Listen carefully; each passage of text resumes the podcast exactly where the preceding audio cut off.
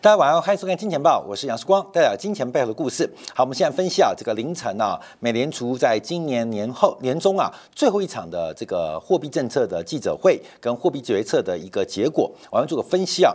当然，因为非常鹰派的一个讲法。跟升息的态度，使得美国股市从昨天晚上到目前盘前呢，都出现非常明显的下跌。包括这一波非常强势的黄金，也在今天下午的时候出现了重挫。那前期啊比较弱势的美元出现非常明显的转强。今天早上我们在开题的时候，我不断的说服我们的小编们拿出自己的家当，赶快换美元啊，因为台币的高点。美元在波段的低点，配合台美之间的利差是非常非常值得来进行资产配置的一个时刻。那到下午时段呢，这个台币就一路走贬啊，一路走贬，这个连滚带爬啊，贬破三十点六到三十点七啊。好，那我们看一下到底利率的终点在哪边？我们用之前呢这个财经媒体所做的一个梗图啊来做个分析，因为过去啊。好像真的有这种惯性哦，好像真的有惯性哦。就从美联储主席的身高可以预判，可以预判每位主席任期当中利率的高点在什么地方。我们看到这个 Volker 啊，Volker 的身高啊超过两百公分，六尺七寸啊，呃，超过两百公分。所以在任内的时候，这个利率啊一度超过了十八个 percent，一度是大于十八 percent。到了格林斯潘呢，格林斯潘稍微矮一点点。五尺十一寸啊，五尺十一寸，这跟世光差不多高啊，五尺十一寸。那它当时的利率最高是来到了非方瑞啊，这个联邦的呃 EFF 啊，联邦基金利率是来到百分之七啊，百分之七。那到了 Bernanke 啊，它就更矮了啊，更矮了。他任内的利率啊是百分之五点三啊，五点三。那到了叶伦更矮啊，耶伦更矮之后五尺啊，五尺，他的他的利率啊来到了百分之二点四啊，百分之二点四。所以我们看到，好像美联储的这个主席的身高跟他利率任内利率的这个政策高点啊。有高度的正相关，有高度正相关。那鲍威尔很高，鲍威尔六尺啊，呃，一百八十三公分啊。他目前的利率，从联邦基金利率是四点三三，四点三三。所以这张图啊，这个用了很久。假如是真的有相关系数的话，我们可以预期，在他任期之内，美联储利率可能会有来到百分之七的水准。百分之七的水准，那这个世光啊，在过去几周就跟大家提到，美联储将会有二次加息的机会，第一次加息的尾声。不代表紧缩周期结束，明年下半年甚至有二次加息的可能性存在哦。所以会不会来到百分之七的一个水平，是值得做观察跟留意的啊，值得做观察留意的。所以到底美联储升息的终点是什么？可能美联储官员也不知道，所以用财经媒体啊，他们的梗图啊来做预判。那鲍威尔既然身高那么高，所以大家对于他升息跟紧缩的决心，不要有任何的质疑啊。好，那么。看市场反应啊，看市场反应，因为在昨天呢，还有前天呢，我们看相继美国公布的 CPI 数据，还有包括了美联储今天凌晨啊所公布的利率决策之后，美元低点可能出现了，美元低点可能出现了。我们知道啊，一个市场啊，它涨多之后要进行头部的整理，这个头部的规模大小决定它涨升斜率的快慢，涨升斜率过陡，通常头部不会太大。那同样的，在一个行情涨多修正的过程当中，到底会整理多久？一个是决定，主要决定于跌下跌的斜率多陡。假如下跌的斜率过快，它整理的时间就不会太长；假如下跌的斜率很慢，它整理的时间就很久。那这一波啊，美元的下跌斜率啊是非常惊人哦。美元这一波下跌的斜率，甚至甚至。大于它上涨的斜率，所以我们估计美元的修正低点应该不会太久。那会不会就是今天？值得特别做留意啊！美元这一波的多头准备重新启动。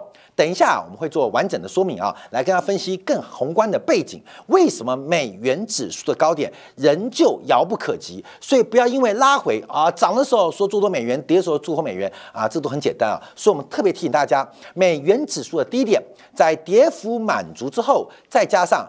跌势过快，下跌的斜率超过上涨的斜率，这基本上可以确认，它只是一个中期牛市多头的修正坡，而这个修正坡很有可能在昨天 CPI 跟今天凌晨美联储的利率决策及鲍威尔的记者会宣布结束，这要特别做观察的。那看美元之后就要看黄金，那黄金这一波非常非常的强势啊，这个反弹的强势啊，一样哈一样。主要的波动看斜率，跌势的斜率不及反弹的斜率，这基本上可以确认，包括商品上最强的黄金仍然在空头趋势当中，空头区当中，所以这一波黄金反弹的高点是不是已经见到了？我们现在可以看到很多停损的空间，就是把前一天啊。那个开高的那个位置啊，作为一个停损的一个风险控制的地方，风险可控，希望才会无穷；风险不可控，你的希望都是在钢索上进行一些投机啊。所以我们说叫探囊取物跟火中取栗。那风险可控。就是探囊取物，假如风险不可控，就是火中取栗，或许对，或许错。可我们在金融市场当中能够活下来，最重要是风险的控管。所以从美元、黄金，我们看这个现象之后，我们就来看一下昨天鲍威尔到底讲了什么。那更重要的是，整个美联储十九位官员当中，他们到底对于二零二三年的利率的预期有出现什么样的不同？什么样不同？尤其是美国的消费者物价的增速放缓，年增率低于预期。可是，在今天凌晨公布的点阵图当中，发现美联储的官员似乎并不接受美国物价放缓的趋势或现象。现象啊，做观察。好，第一个记者提到，从十月份的美联储的这个会议以来啊，这个十年期国债的收益率已经下跌了零点六个百分点，也就六十个 BP，包括了抵押贷款利率缩窄，包括了啊抵押利抵押贷款利率下降，包括信贷利差缩窄，而股市涨了百分之六，金融状况的适度放松，是不是影响了美联储升息的决策？就是市场哎。处之泰然，似乎完全消化过去六次升息的影响，所以才使得美联储在这一次的利率决策跟点阵图如此鹰派，如此鹰派。观众朋友，这个问题重点哦，就是市场上过度的乐观反映出的价格讯号，影响了美联储官员不敢随意放松的这个政策。反而出现一个紧缩而更为鹰派政策，是不是因为啊国债利率放缓？是不是因为信贷利差缩小？是不是因为股市反弹？啊，这个问题问得很棒。那鲍威尔提到，他认为啊过去一年金融状况已明显收紧啊，明显收紧。那他补充的是，美联储观察的是长期趋势，而不是短期波动。那特别提到，在这一次十九位参与开会的委员，有十七人填写了相关的这个报告。那特别对于明年的终端利率啊，有十七人，十九分之十七是高于百分之五。而且鲍威尔同时警告哦，他不能确保在下一次的这个委员们对于利率利率预期的路径当中，会有更高的一个期盼。更高的估计啊，所以是一个非常鹰派的讲法。所以为什么昨天美联储一开完会，呃，这个开完记者会之后，市场开始出现由红翻黑，开始大跌，发现美联储官员非常非常的鹰派。好，这个点阵图我们等我做说明。我们再看一下，那呃，记者提问啊，美联储会如何规划未来啊？未来呃，预估还有零点七五的利率增幅呢？到底是要加息零点二五，还是加息零点五？那鲍伟提到，今年以来啊，整个利率已经加了四百二十五个 BP，就是四点二五 percent，那已经达到了紧缩水平，已经达到了紧缩水平。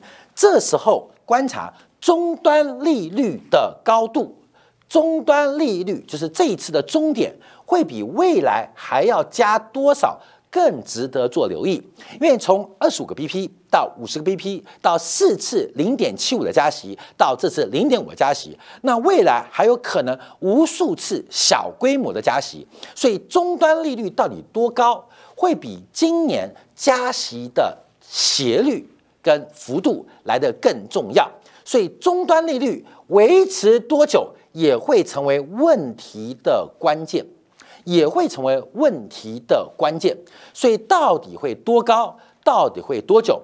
从上一次鲍威的讲话当中就已经提醒市场上要注意哦，不要关心美联储减缓加息的幅度，要关心利率的终点会在什么地方。未来可能是小步快走，小步快走，看到没有？一不小心走到百分之七了。那重点要是涨到百分之五七之前，百分之五、百分之六。搞不好停留很久，一停停十年啊，一停停十年啊，可能这个呃停留时间会非常非常久，所以要特别做观察。那记者没提问，可是鲍威尔再度提到了商品通胀、住房通胀，还有包括非住房的相关的服务通胀啊，他再次呃就是岔出题啊啊，这答非所问，提出这三个重点，就是他非常强调这三块结构。所以这个结构啊，其实这几天我们有特别做说明。特别做说明啊，第一个，商品通胀已经结束了，全球的耐久材或消费品出现了严重的库存堆积，严重的消费不足。那原物料在原油、在基本金属的大跌之下，商品原料价格也已经进入了一个下跌循环，所以商品也好。商品原料也好，基本上这个通胀已经不存在了。那第二个观察的就所谓的住房通胀，那认为明年的住房通胀会在第二季之后增速放缓啊，增速放缓，所以住房通胀在明年对物价影响会放慢啊。这次在我们节目当中一而再再而三的做分析。第三个，它就特别关心是有关于扣掉住房、扣掉原物料。主要的就是服务类通胀，因为服务类通胀在整个美国 PCE 的消费物价指数当中占百分之五十五的比重，而其中这个比重跟利率没有直接关系，而是跟劳动市场的供应。跟需求有关，就是工资的涨跌跟利率的关系是透过间接的影响，而不能直接打击。所以工资的高跟低，工资引发的通胀，纯粹是在劳动市场的供需之间来做决定，而利率。只能敲边鼓啊！利率升高影响企业的投资意愿，减少聘雇，可能会使得紧张的劳动市场放缓，那工资才能逐步放缓。而这一块啊，美联储是没有看到前景的哦，是没有看到前景哦。而且整个服务业通胀具有粘性，不会下降那么快。这也是为什么美联储要提高利率，而且提高之后要维持一段时间。在紧缩水平，在紧缩水平，后面这一段时间可能很久哦，会超出你的预期哦。看到没有？有时候我们叫救急不救穷哦，救急不救穷哦。这个急跟穷的差别就是流动性的问题啊。现在美联储并不是要把流动性紧缩而已，它要把整个资金成本垫到一个非常高的水平，是近四十年以来。最紧张的水平，等一下我们要做分析啊，所以我们特别观察。那这边提到，他提到几个重点，因为目前啊，大家前几天要我们在十月五号做专题哦。美国公布最新十一月份的失业率是百分之三点七，在昨天的呃记者会提问当中，他直接提到百分之四点七，也就是美联储它没有管现在失业率，直接提到百分之四点七。也就是从美国劳工部公布十月份失业率三点七，可是美联储已经看到百分之四点七，为什么啊？为什么？它就算失业率从三点七跳到四点七，仍然是一个非常强劲的劳动市场，看到没有？这句话非常非常的鹰派哦。好，我们再看这句话，你要看这数字啊，就是认为啊，现在劳动力市场当中需求比实际。多出了三百五十万人，好，这都是鲍威尔丢出的一个重大讯号。这个意思代表什么意思啊？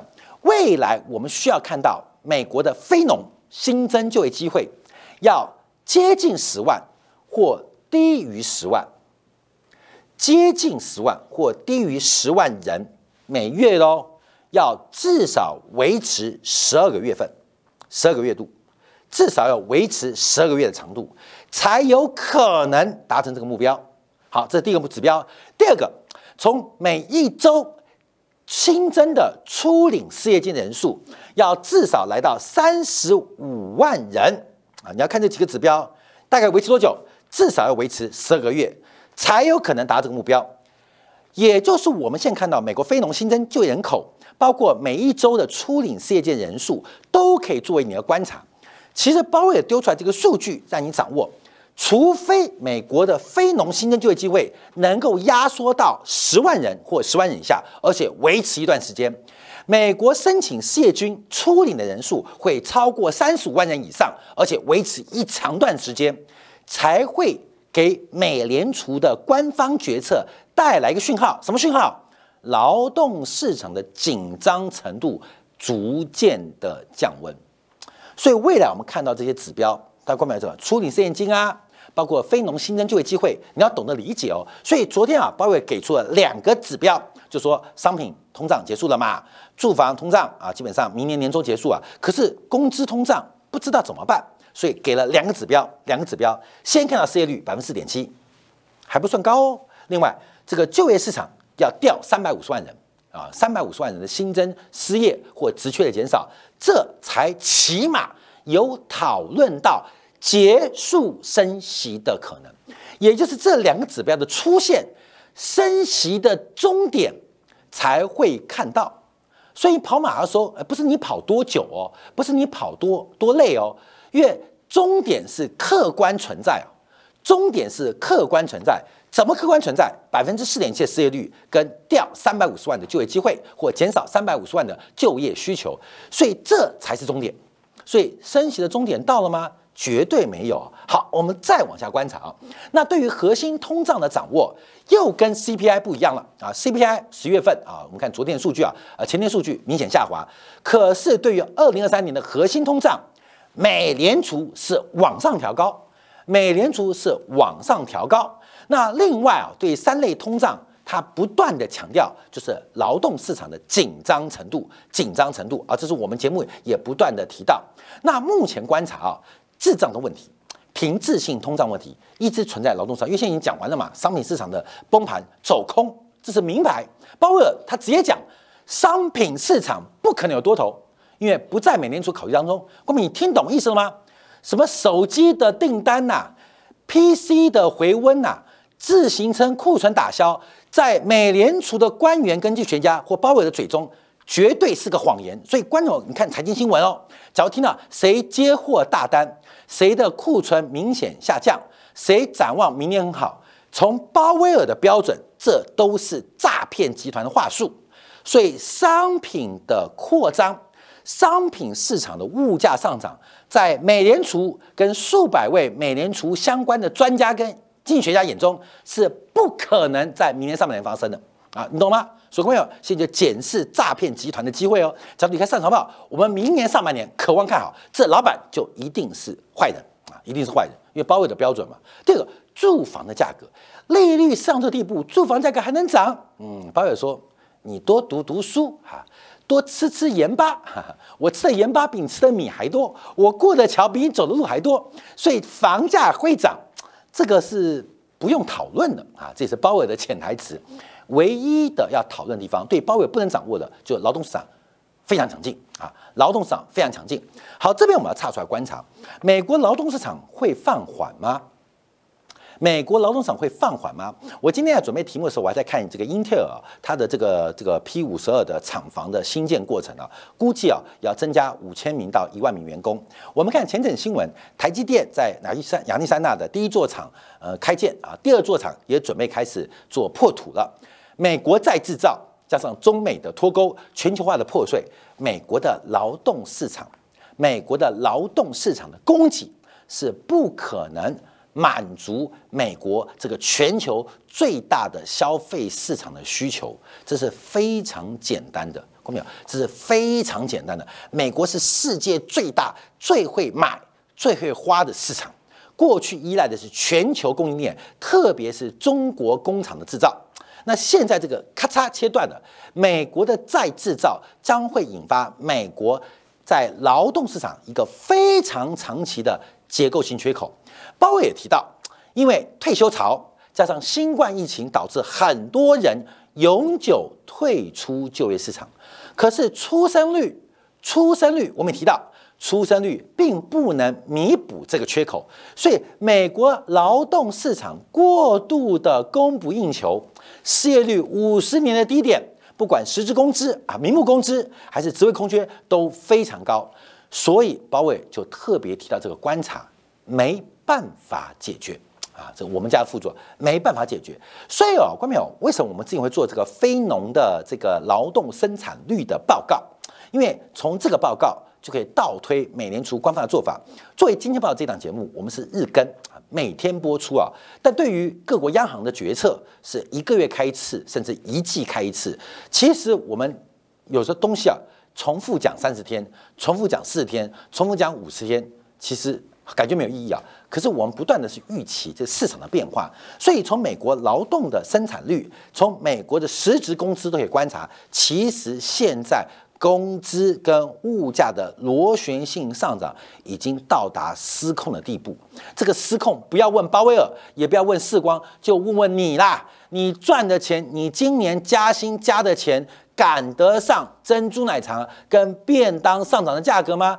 赶不上的啦。那赶不上怎么办啊？赶不上怎么办？就期待跳槽，或期待老板的零用奖金，或期待调整基本工资。这是我们大家的。呃，面面临的是现况，不是只有台湾地区，也不仅是大陆地区。我跟你讲，现在问题是，就算找到工作，薪资也不够弥补我们日常的开销，更不要讲西方发达国家面对那么高的工资，连电费、连油费都付不起了，那工资能不涨吗？能不涨吗？能不会期待更高吗？会。所以，我们看到我们过去讲这个题目啊，主要就是要解读这个变化跟发展。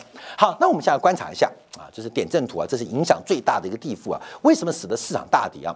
这边有灰色跟蓝色的点啊，灰色跟蓝色的点，每一个点代表一个委员的态度，每一个点代表一个委员态度。那委员什么态度呢？利率有百分之二点五的。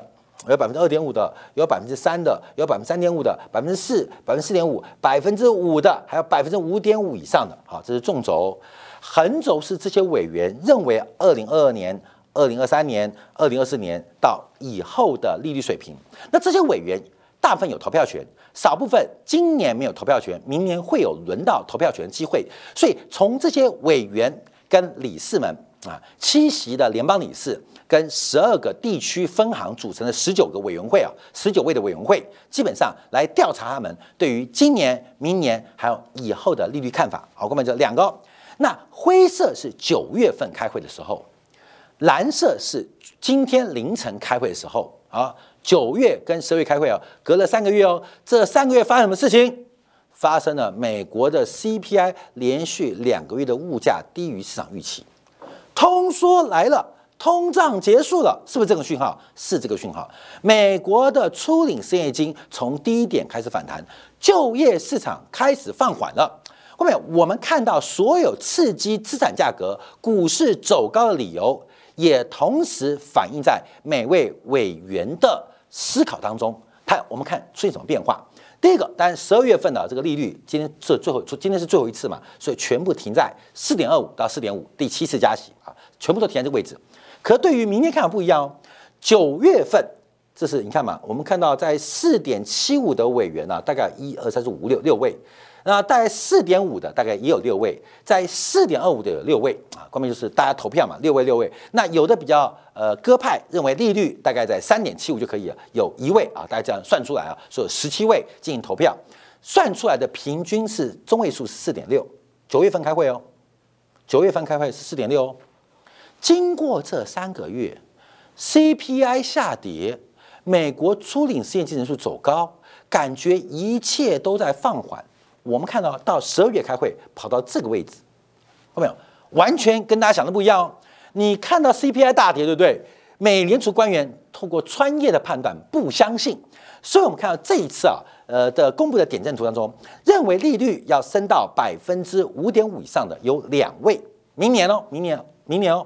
那这个升到五点二五到五点五的有呃一二三五位，升到百分之五以上的哇多了，那大概有十二 A 五位十位啊有十位，只有两位认为利率升到百分之四点七五就够了啊百分之四点七五，所以换算出来，经过这三个月，大家的共识，美联储的委员共识本变成了百分之五点一，百分之五点一，这个就有错判了。为什么？因为假如美联储具有实质投票官员都认为利率上百分之五点一，那两年期的国债，还有联邦基金的利率期货，还有市场现在的估值，感觉就有偏差，你知道吗？就市场的预判出现问题，甚至到二零二四年，二零二四年我们也看到美联储官员。把利率预期往上做调整，也就是明年是二零二三嘛，到二零二四年预估利率水平仍然在百分之四左右，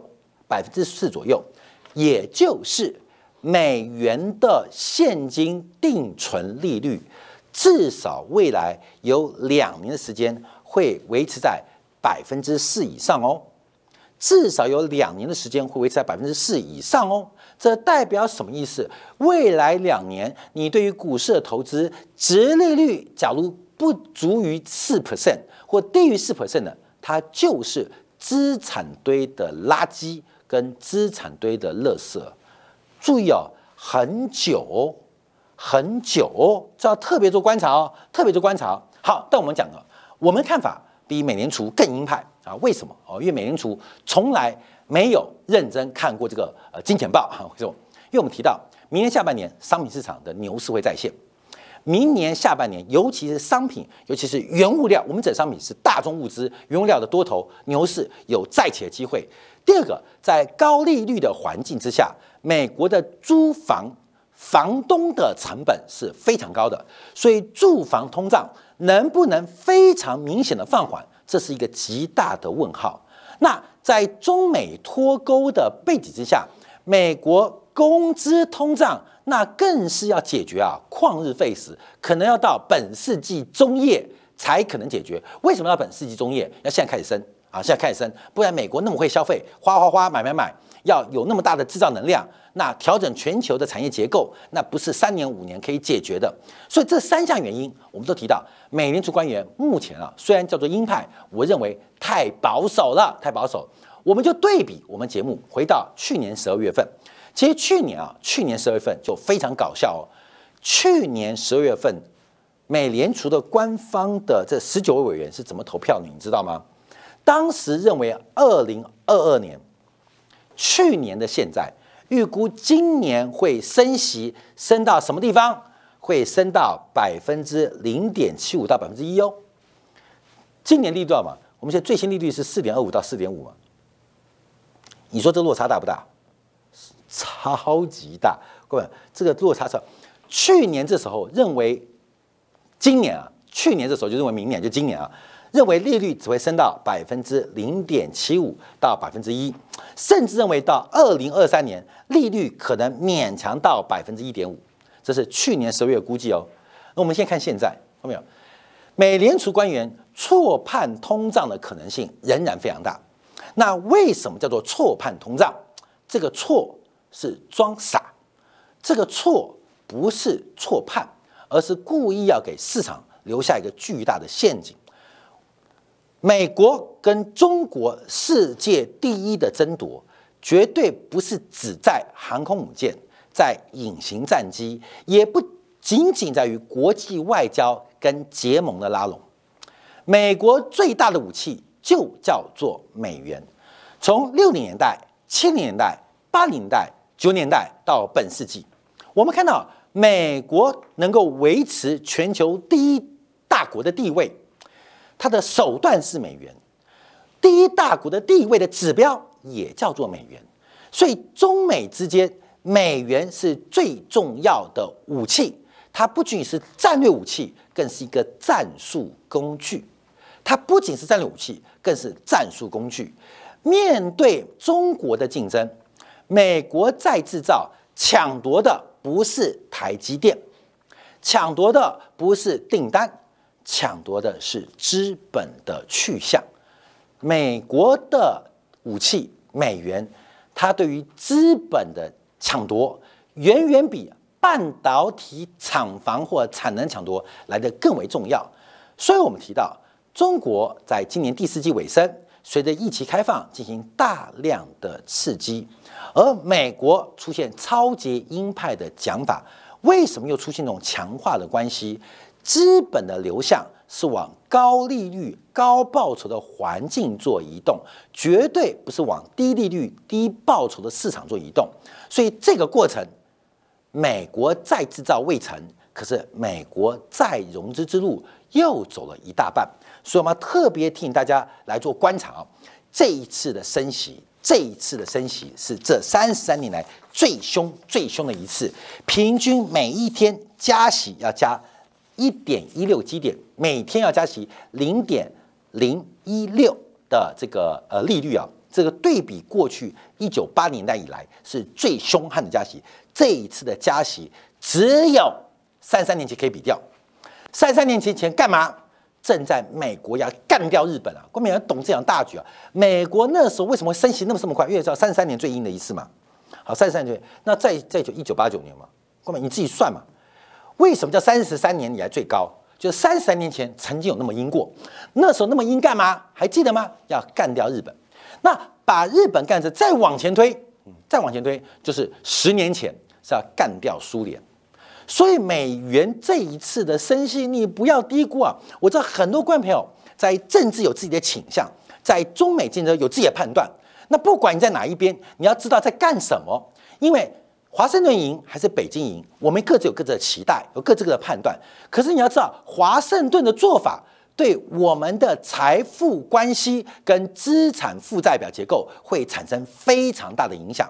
所以鲍威尔的终点。会是财富重分配的起点。